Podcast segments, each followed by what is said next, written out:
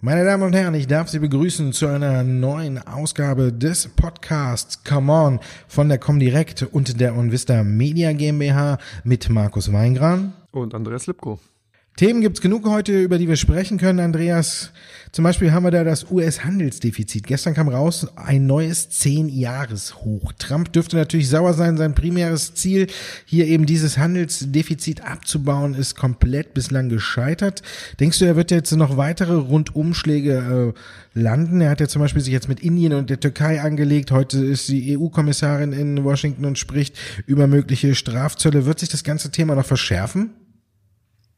Na gut, man muss natürlich sehen, dass ja diese Strafzoll-Thematik gegen China ja erst Mitte des letzten Jahres eigentlich aufgekommen ist und man ja dahingehend die Wirkung, die daraus erzielt ist, erst zum Ende des Jahres gesehen hat. Du hast recht, das ähm, Handelsdefizit ist auf 621 Milliarden US-Dollar angewachsen von 550 Milliarden im Vorjahr und vor allen Dingen, was interessant ist und deswegen scheint es ja auch so eine kleine Verstärkung auch für US-Präsident Trump zu sein, was er da momentan macht. Gegen China allein beträgt das Handelsdefizit 419 Milliarden US-Dollar. Das ist schon mal eine Nummer, eine Hausnummer.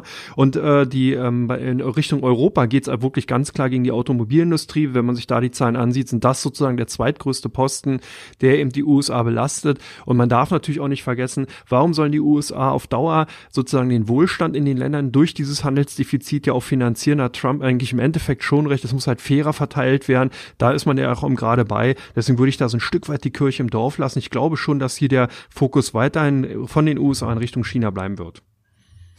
Also denkst du, die EU kommt weg, also die deutschen Autobauer können so ein bisschen aufatmen, du hast ja schon gesagt, zweitgrößter Posten. Gerade wird wieder verhandelt, die Branche steht natürlich deswegen wieder kräftig unter Druck. Wir sind mal gespannt, was da rauskommt. Aber wir haben ja auch noch China, hast du gerade schon angesprochen, und auch hier ist natürlich die Angst vor einer Rezession wieder größer geworden. Wir haben das äh, langsamste Wachstum seit Jahren mit äh, ein bisschen mehr als 6,6 oder ungefähr 6,6 Prozent. Und da äh, sind natürlich einige Probleme jetzt aufgeploppt. Denkst du, äh, dass China da den Bogen oder den Dreh wieder kriegt oder dass man sich einstellen muss, dass auch China langsam anfängt, auch langsamer zu wachsen? Ja, ich finde es interessant. Wir haben ja hier ein verordnetes Wachstum, das darf man ja nicht vergessen. Die 6,6 Prozent, die wir jetzt gesehen hatten, die sind ja verordnet gewesen. Nun wird also verordnet für das äh, nächste Jahr 6 bis 6,5 Prozent. Damit sind wir auf ungefähr im Niveau von 1990, also wirklich 28 Jahre zurück. Aber es ist ja immer noch sehr, sehr hoch. Schauen wir uns halt andere Wachstumszahlen an. Da kann sich eigentlich in China im Endeffekt nicht beklagen, obwohl man natürlich sehen muss, dass wir hier eine klassische Transformation weg von so einem ehemaligen Emerging Market hin zu einem etablierten Markt oder beziehungsweise etablierten eine Volkswirtschaft sehen. Und das äh, erfordert dann erstmal weiter eine hohe Wachstumszahlen. Aber so ein Stück weit muss man natürlich die Kirche im Dorf lassen. Gerade eben, wir hatten es ja an dem vorigen Thema, wenn eben das Handelsdefizit gegen die USA sozusagen das Finanzierungsmittel ist, dann ist natürlich klar, dass wir hier auch einen Ausbremsen sehen. Oder was siehst du? Ja, ich denke, China hat so einige hausgemachte Probleme, die jetzt so ein bisschen rauskommen. Natürlich auch diese Ein-Kind-Politik, die man hatte oder noch hat. Ähm, da sieht man jetzt, äh, dass auch im Durchschnitt äh, quasi das äh, Arbeits, die Arbeitskraft ein bisschen äh, lahmer wird. Und auf der anderen Seite haben sie natürlich ein riesengroßes Problem mit diesen Schattenbanken, weil ja eben äh, die Kreditinstitute in China vorrangig an staatliche Unternehmen äh, die Kredite weiterreichen und dann gucken die kleinen Privaten äh, ein bisschen in die Röhre und die müssen halt schauen, wo sie sich äh, anders das Geld äh, herholen und da haben wir natürlich jetzt auch so ein starkes Wachstum bei diesen Schattenbanken. Deswegen kann man die Zahlen auch vielleicht so ein ganz kleines bisschen gar nicht so richtig einschätzen, weil da vielleicht auch ein bisschen äh, viel mehr im Hintergrund schlummert. Aber letztendlich muss man sagen, klar, viele Länder wären froh, wenn man überhaupt ein Wachstum über sechs Prozent hat. China kann ja nicht ewig immer zehn Prozent oder mehr präsentieren. Irgendwann ist man ja auch kein Schwellenland mehr oder Emerging Markets, das ist ganz klar. Die Entwicklung äh, schreitet voran und da muss man sich auch ein bisschen auf langsamere Zahlen einstellen. Trotzdem natürlich die Angst vor einer Rezession dadurch äh, nicht, ist nicht kleiner geworden und das könnte sich natürlich wieder auch so auf den DAX auswirken. Der tritt diese Woche ganz schön auf der Stelle und äh, man stellt sich natürlich schon die Frage, ist die Frühjahrsrallye vorbei? Wie siehst du es? Ja, ich finde es also zumindest sehr interessant auf dem Niveau, in dem wir uns gerade befinden. 11.5, 11.6 ist ja eigentlich ganz komfortabel. Wenn wir uns angucken, wie wir in das Jahr gestartet sind, was sozusagen die Vorgaben aus dem letzten Jahr sind, dann kann man ja nicht meckern. Die Bäume wachsen bekanntlich nicht in den Himmel und die Börse ist auch keine Einbahnstraße, haben wir gleich zwei äh, Börsenphrasen abgehakt, aber im Endeffekt ist es halt so, man muss auch ein bisschen die Kirche im Dorf lassen, muss erstmal sehen, dass natürlich die Vorgaben auch einfach besser werden. Wir haben sehr, sehr wenig positive Impulse, man hat immer wieder die alten Themen, wir haben das Brexit-Thema, wir haben halt die weiteren Verhandlungen zwischen den USA und China. Man hat die Sorgen eben auch in Richtung Europa, eben was dann passiert, wenn äh, der, die Handelsproblematik zwischen China und USA gelöst ist, ob da nicht der Fokus auf die europäischen Autowerte kommt und, und, und. Das sind alles Themen, die ein Stück weit auch natürlich dafür sorgen, dass die Konjunkturaussichten hier ein bisschen düsterer wären. Die Marktteilnehmer gucken natürlich auch darauf und die Börse nimmt ja bekanntlich sechs bis neun Monate eben Entwicklung in der realen Wirtschaft vorweg. Und ich glaube, dass wir das sehen. Also Frühjahrsrallye dürfte jetzt erstmal einen kleinen Halt, eine kleine Konsolidierung finden, denke ich zumindest. Aber ich würde das Börsenjahr 2019 nicht abschreiben. Oder siehst du noch irgendwelche anderen Aspekte da drin? Nein, ich würde es auf keinen Fall abschreiben. Man kann ja äh, durchaus auch sagen, äh, dass der März vielleicht noch die eine oder andere Überraschung jetzt äh, parat hat. Wir können ja sagen, ähm, okay, vielleicht kriegen wir ja doch noch einen geregelten Brexit hin. Ich bin da zwar sehr äh, pessimistisch und denke, das ganze Thema wird einfach nur noch bis Ende Juni verschoben. Wir haben ja jetzt auch gesehen, es wurde wieder verhandelt, aber bei, für mich gibt es bei diesem Backstop einfach äh, keine Lösung. Es gibt einfach nur Grenze auf, Grenze zu, Grenze zu will man nicht, Grenze offen bedeutet, man ist in gewisser Weise an den EU-Binnenmarkt und an die Zollunion noch angeschlossen. Also wie man das lösen will, ist für mich schleierhaft. Also ich denke hier May und äh, auch die EU spielen auf Zeit. Je näher es rückt, dass vielleicht die Hardliner dann von ihrer äh, Linie abrücken und sagen, okay, komm, wir unterschreiben das Ding doch, bevor wir jetzt einen harten Brexit haben.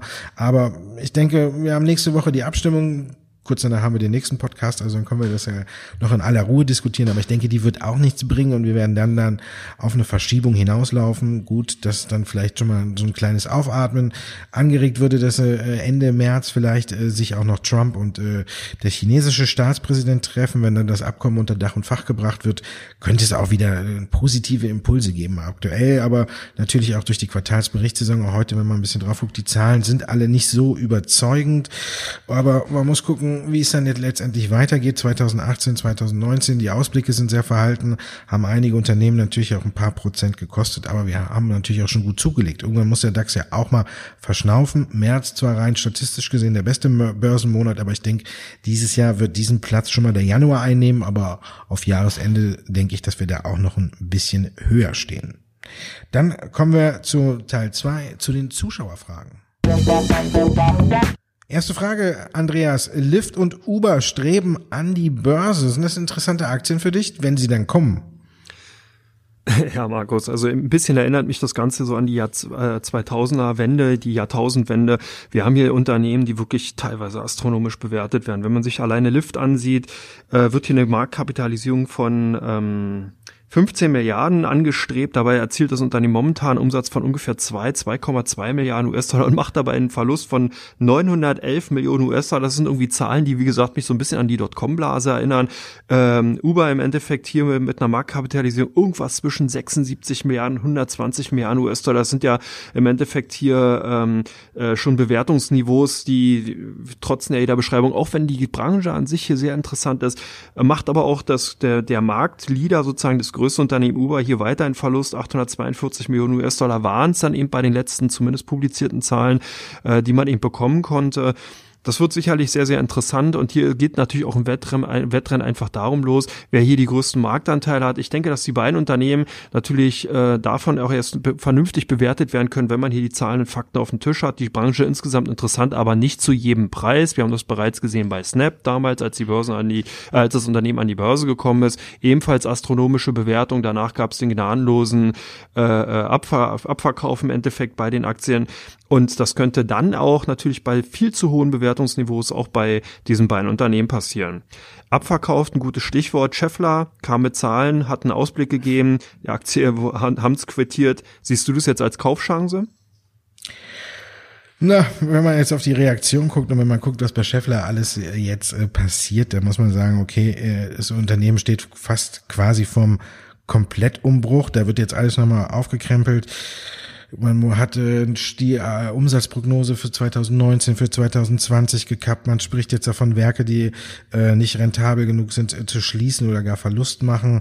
Arbeitsplätze werden abgebaut und alles. Und da muss man jetzt natürlich auch mal wieder ähm, abwarten. Das sind ja Sachen, die entfalten auch nicht ihre Wirkung in den nächsten drei bis vier Tagen. Man muss gucken, wie Scheffler das alles hinbekommt, wie hoch die Belastungen äh, dann letztendlich sind, wenn man Mitarbeiter entlässt, wenn man Werke schließt, wie hoch Abschreibungen kommen. Ich denke, wir haben da noch nicht nicht alles gesehen und da wird vielleicht auch noch äh, zu den Q1-Zahlen 2019 wird es da vielleicht noch einen Nachschlag geben.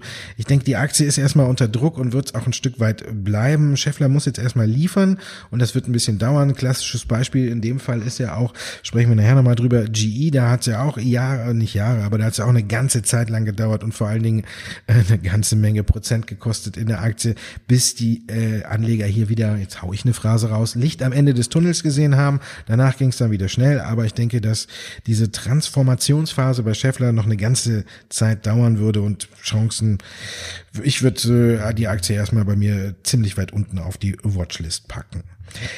Kommen wir zu Fresenius Medical Care. Anfang der Woche gab es Sorgen um das Nordamerika-Geschäft. Angeblich will die US-Regierung da so ein bisschen bei der Versicherung rumdrehen und Kosten sparen. Sind die Sorgen für dich berechtigt? Ja, ich würde hier äh, auf jeden Fall das Unternehmen dahingehend weiter auf den Prüfstand lassen. Dialyseanwendung beziehungsweise ähm, der Dialyseprozess ist sehr, sehr kostspielig, sehr, sehr teuer insgesamt. Da hat die Trump-Administration gesagt, wir wollen hier neue äh, Methodiken zulassen, dass eben zum Beispiel Patienten auch zu Hause eben dahingehend versorgt werden können. Das ist natürlich so ein Stück weit äh, unangenehm für Fresenius Medical Care, weil man ja eben Dialysezentren in den USA unter anderem äh, betreibt. Das ist aber nicht nur Fresenius Medical Care, sondern auch Davita, die im Endeffekt davon davon betroffen sind, also ein US-Konkurrent. Ich würde hier weiterhin gucken. Es ist schon, Nordamerika ist ein sehr, sehr wichtiger Markt für Fresenius Medical Care und das könnte schon dafür sorgen, dass man hier die ein oder anderen Bremsspuren dann eben später sieht. Auf jeden Fall, wie gesagt, für mich ähnlich wie bei Scheffler, äh, zumindest erstmal warten, abwarten, bis hier eine Klärung ist, bis hier klar ist, wie stark die Ausmaße sind und nicht unbedingt dann eben äh, dahinterher springen, beziehungsweise die Aktien im Netz kaufen. Wir haben heute so ein bisschen den Schwerpunkt bei Automobil, Automobilzulieferer, Knorrbremse neu im MDAX ab am 18.03. ja mit Dialog zu zusammen reingekommen. Meinst du, das könnte einen neuen Schub für die Papiere geben?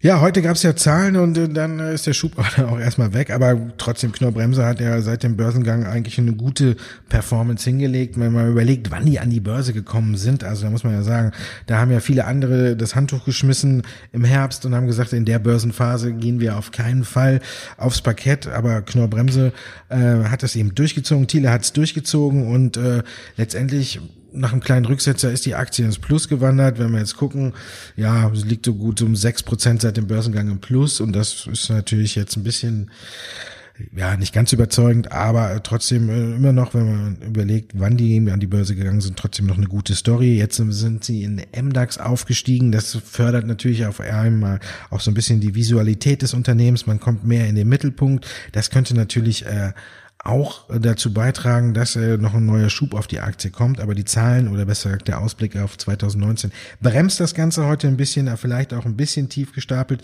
Muss man mal abwarten, das ist so eine Sache.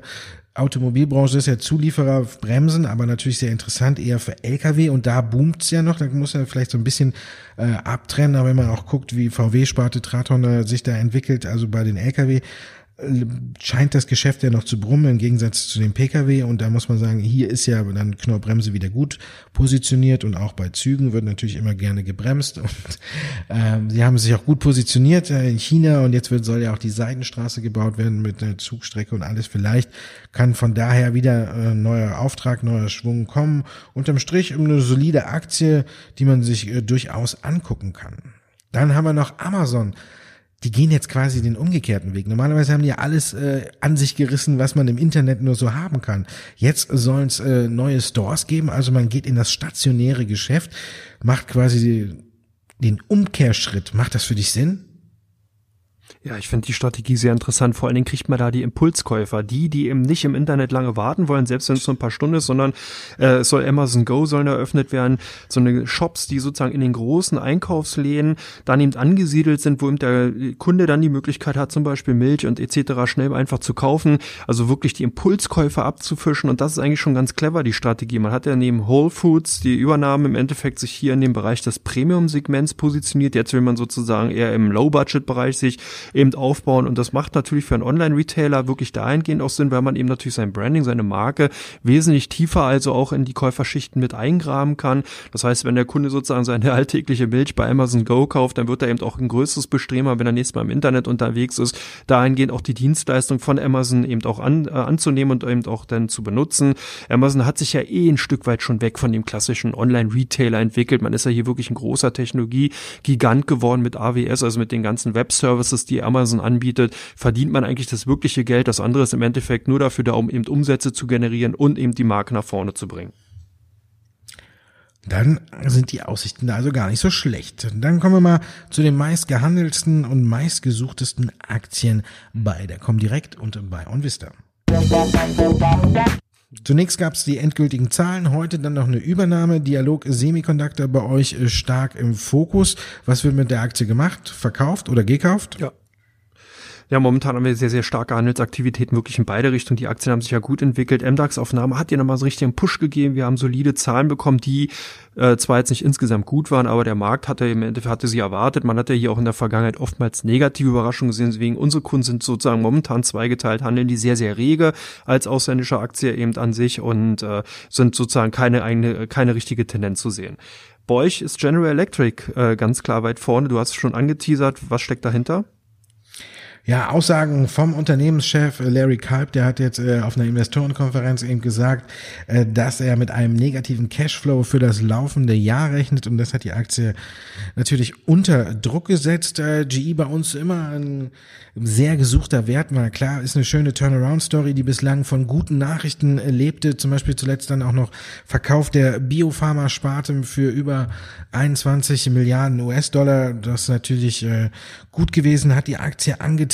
Seit ihr Jahresanfang waren wir über, der Wert über 40 Prozent im Plus. Da erkundigen oder gucken die Anleger natürlich verstärkt auf den Wert, wenn man da eingestiegen ist. Und wir hatten ja auch letzte Woche schon die Zuschauerfrage gehabt, äh, ob es überhaupt noch so weitergeht. Dann haben wir ja gesagt, 40 Prozent in diesem Jahr ist natürlich schon mal ein Schluck aus der Pulle, wenn man sich den Chart anguckt, aber verglichen mit äh, dem Kurs von äh, Dezember ist die Aktie immer noch hinten oder vom Alltime High ist ja noch meilenweit entfernt, also Luft nach oben genügend da. Aber jetzt hat äh, diese Turnaround-Story so die ersten Risse bekommen mit der Aussage eben, dass man einen äh, negativen Cashflow für das laufende äh, Geschäftsjahr erwartet und deswegen sind die Anleger natürlich vorsichtig geworden. Viele haben ihre Gewinne gesichert. Unterm Strich ging es über 15 Prozent nach unten für die Aktie. Jetzt muss man halt mal abwarten, ob da wieder Ruhe einkehrt. Also von daher ist die Story jetzt so ein bisschen ausgebremst. Und jetzt können wir die Frage von letzter Woche eigentlich ein bisschen besser beantworten. Ja, es geht in dem Tempo nicht mehr so weiter. Wir haben erste Risse gesehen und deswegen muss man hier ein bisschen vorsichtiger werden. Bei euch Merck im Fokus, die planende Übernahme, wo sie nicht so recht weiterkommen. Heute gab es die Zahlen. Wie reagieren die Anleger auf das Gesamtpaket? Ja, auf das Gesamtpaket insgesamt äh, reagieren unsere Anleger mit höherem Handelsvolumen, leichte Kauftendenz, zumindest bei der Comdirect. Äh, ja, es ist natürlich ein leichter Umsatzanstieg insgesamt bei den Zahlen, die wir gesehen haben. Gewinn plus 30 Prozent, natürlich auch durch den Verkauf Rezept, der rezeptfreien Arzneisparte an Procter Gamble.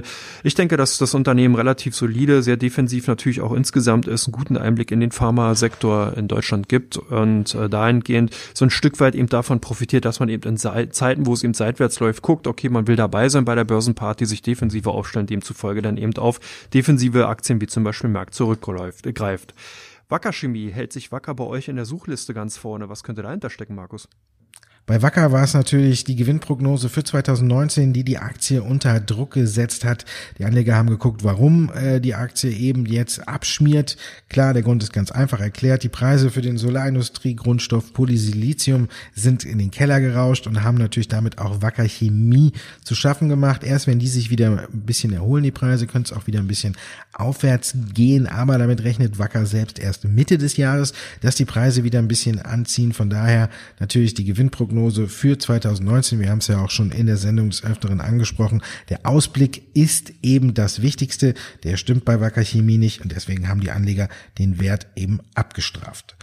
Vonovia heute auch mit Zahlen, die waren gut. Greifen die Anleger deswegen bei euch zu oder nehmen sie es eher als äh, Sell on Good News hin?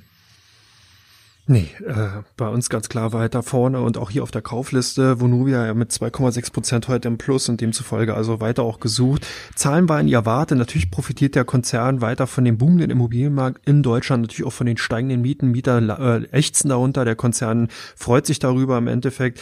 Und natürlich, was des Aktionärs Freude auch noch ist, Erhöhung der Dividende. Von daher äh, sind die Aktien hier gesucht und äh, können dementsprechend auch insgesamt natürlich zulehnen.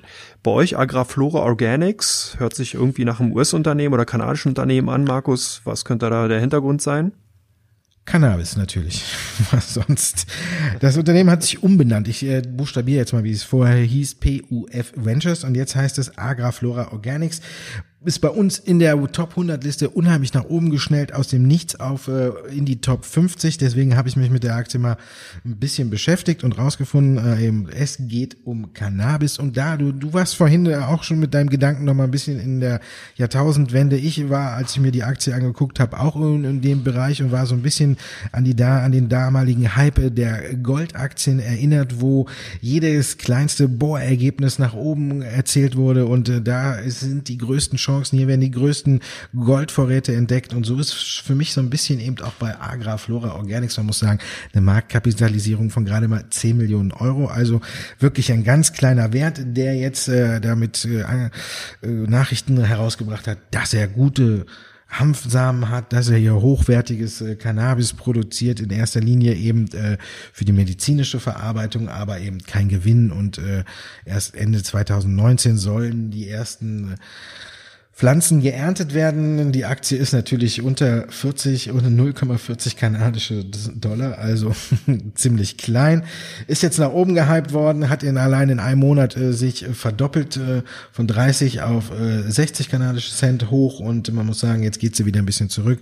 Also man muss sagen, also von meiner Einschätzung her glaube ich, äh, aktuell ist äh, Steinhoff sogar dagegen in Witwen- und Waisenpapier. Also wer sich die Aktie anguckt, der sollte sich äh, des Risikos hier absolut bewusst sein. Also das ist wirklich für mich ein Zockerwert par excellence, der bei uns jetzt hier in die Top 100 äh, ziemlich hoch eingestiegen ist. Ja, warten wir mal ab. Also Hut ab. Dankeschön, dass du dabei warst, Andreas.